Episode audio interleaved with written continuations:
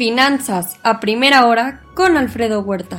Muy buenos días. Ya son 412.2 millones el total de infectados en el mundo. Ayer sumaron otros 2.2 millones con Estados Unidos con 228 mil y México más de 34 mil.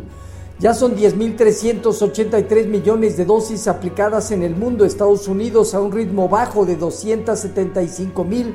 México 433 mil y China incrementa a 4 millones. El Banco Central Europeo insiste a través, eh, a través de Christine Lagarde que no quiere precipitarse y ahogar la recuperación económica. Los mercados empiezan a ver presiones eh, para aumentar tasas de interés en el segundo semestre del año allá. Por otro lado, la fuerte caída de inventarios de petróleo por la Agencia Internacional de Energía que dio a conocer genera que la demanda de petróleo sumará este año alrededor de 100 millones de barriles diarios Arabia Saudita y Emiratos Árabes Unidos podrían ayudar a aliviar esta presión. Asimismo, también ingresos en enero por parte del gobierno de Estados Unidos superó al gasto realizado, generando el primer superávit presupuestario desde septiembre de 2019 al sumar 119 mil millones de dólares. La inflación en Estados Unidos, un factor que la sociedad lo percibe como mal manejo del gobierno, y de los demócratas. En la Fed debaten además sobre el ritmo de alzas en tasas de interés que deberá llevar. Citi estima que en marzo la Fed subirá 50 puntos base. Banjico incrementó 50 puntos base la tasa de interés al 6% anual y prevé mayor inflación para 2022 y 2023 a 4 y 3.1% respectivamente, modificando por quinta vez consecutiva estimados de inflación al alza. Mercados inciertos con un rendimiento de bonos del Tesoro a 10 años en Estados Unidos operando en 2%, un nivel no visto desde julio 2019, con baja en los futuros y alza en el dólar. Hoy, sesgo negativo con Japón sin actividad en, Asia Pacífico, China y Hong Kong a la baja.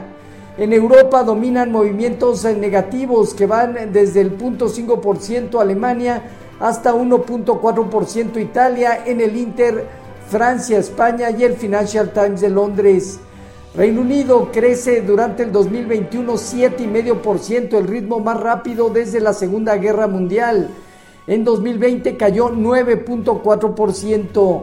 En divisas hoy, un índice dólar que gana 0.3%, misma baja que presenta el euro por abajo de 1.14%.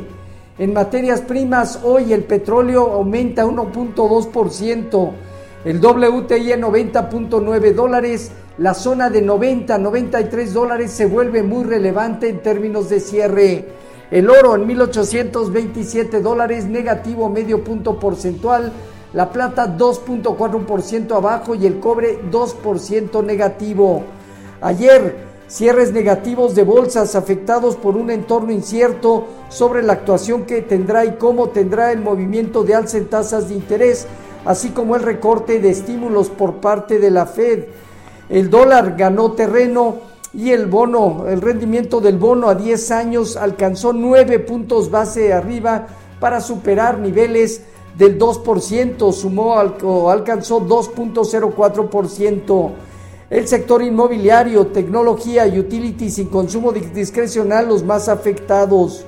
Hoy estará reportando este fondo Apollo Global Investment en general. El, Dow Jones parte de los 35.241 eh, unidades, bajó 1,5% y desde luego tiene alrededor, tiene alrededor de los 34.300 eh, puntos una primera zona baja y fuerte resistencia a partir de 35.630 unidades.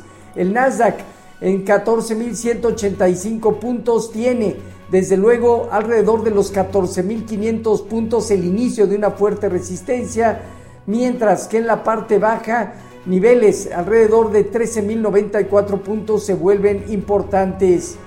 El Standard Poor's se concluyó en, en 4.504 unidades, perdiendo el 1.8%. El rendimiento del bono a 10 años prácticamente se ubicó en 2.04%. Hoy el informativo anda rondando alrededor de 2% a 2.01%. Con respecto a nuestros eh, mercados, tipo de cambio finalizó en 20.57 a la venta, 0.4% de depreciación. A pesar del alza de 50 puntos base en las tasas de interés, esta redistribución de flujos y la incertidumbre sobre el monto y sobre todo tiempos para el recorte de estímulos, velocidad en alza en tasas de interés mantiene incierto a los mercados. Técnicamente sigue viendo 2075, 2085, zona superior, 2040, zona baja. Fondeo diario, papel gubernamental en 5.46 y bancario en 5.60 la tía 28 días en 5.75, hoy deberá estar subiendo. El índice de precios y cotizaciones perdió 0.3%, se estableció en 52.599 unidades con una operatividad superior al promedio diario. El principal indicador se mantiene hasta ahora por arriba de 52.500 puntos dejando entre 53 y 53.500 unidades, una zona superior, 51.000 eh, puntos, el inicio de un soporte, seguirá con volatilidad. Tasa riesgo País de México en 230 puntos. Eh, este día tenemos sentimiento de la Universidad de Michigan, informe de política monetaria de la Fed, conteo de equipo de postpetroleros, el Baker Hodge, posiciones netas no comerciales de materias primas, divisas y bolsas. En México, la producción industrial al mes de diciembre, los eh, futuros perdiendo entre 0.4 y 0.7%, Dow Jones, Standard Poor's y Nasdaq, tipo de cambio operando alrededor de 20.50 a la venta, eh, cerca del 0.2% de apreciación. Así, finanzas a primera hora con lo más relevante hasta el momento.